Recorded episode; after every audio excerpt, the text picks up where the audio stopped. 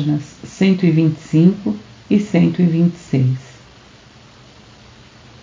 Deixamos o salão e fomos andando até o Monte das Oliveiras.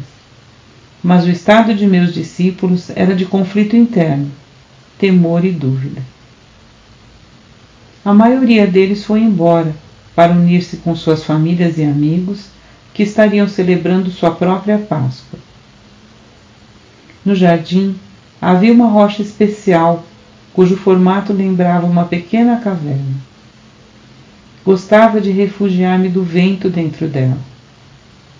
De modo que ali me sentei e orei, buscando um caminho para a grande harmonia que já havia desfrutado no passado. Sabia que quando me movesse para sintonizar-me com o Pai Amor, meus temores se dissolveriam e estaria num estado de paz e de total e absoluta confiança.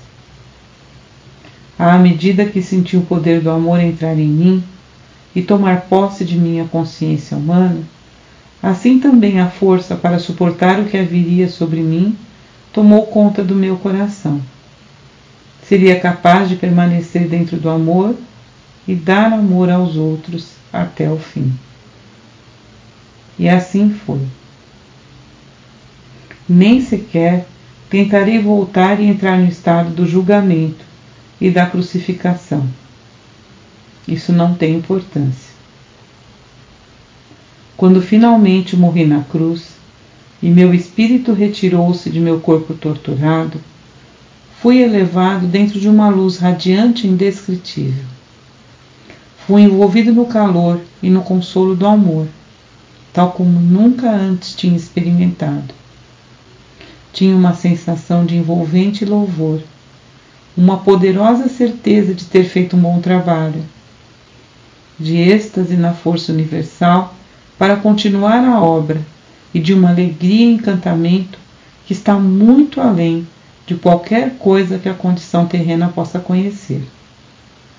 Entrei numa nova e maravilhosamente bela forma de viver mas permaneci descendente em consciência para manter-me em contato com as pessoas que tinha deixado para trás. Pude mostrar-me àqueles que eram suficientemente sensíveis para ver-me. No entanto, a história de que Tomé supostamente colocou os dedos em minhas feridas é um disparate. Meus discípulos não sabiam que eu tinha combinado secretamente com José de Arimateia que, depois de minha morte, ele levasse meu corpo para o seu próprio túmulo, ainda sem uso, onde então seria ungido segundo o costume, antes do pôr do sol.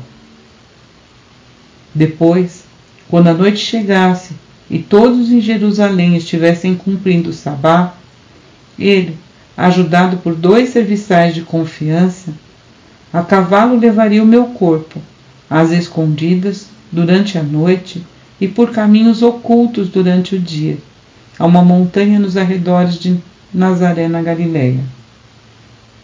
Ali, seguindo minhas instruções e ajudado por minha família, encontraria uma pequena gruta oculta que tinha me dado refúgio das tormentas e das pessoas quando era um jovem infeliz e rebelde em disputa com o mundo todo. José prometeu-me que encontraria a gruta, seguindo um mapa que eu havia dado a ele e que me deixaria ali depois de mais um embalsamamento. Depois, reconstruiria a pequena entrada para escondê-la totalmente dos possíveis intrusos.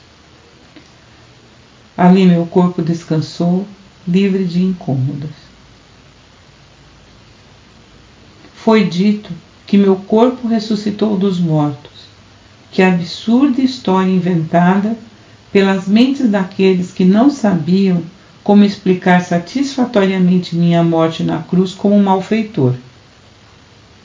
Por que eu teria necessidade de um corpo terreno para continuar a existência na outra dimensão?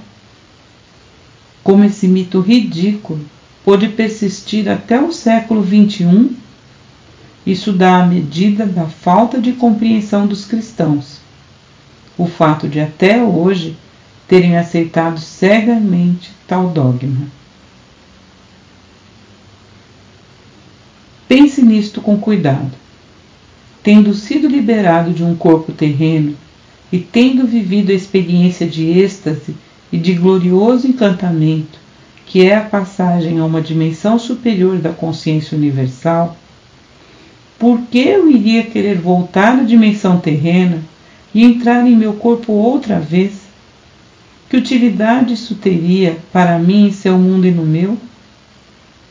Enquanto a substância física de meu corpo durante a vida na Terra poderia ser espiritualizada quando estivesse perfeitamente harmonizada com Pai Consciência Amorosa, meu corpo não seria um transtorno e impedimento para minhas viagens posteriores nos reinos espirituais superiores? As coisas visíveis não são mais do que uma manifestação das frequências vibratórias específicas da consciência, que produzem um cintilar de minúsculas partículas, criando um aspecto de matéria sólida. Cada substância visível possui sua própria frequência vibratória única. Uma mudança na taxa de vibrações produz uma alteração na aparência da matéria. Quando as energias da consciência mudam, também mudam as aparências da matéria.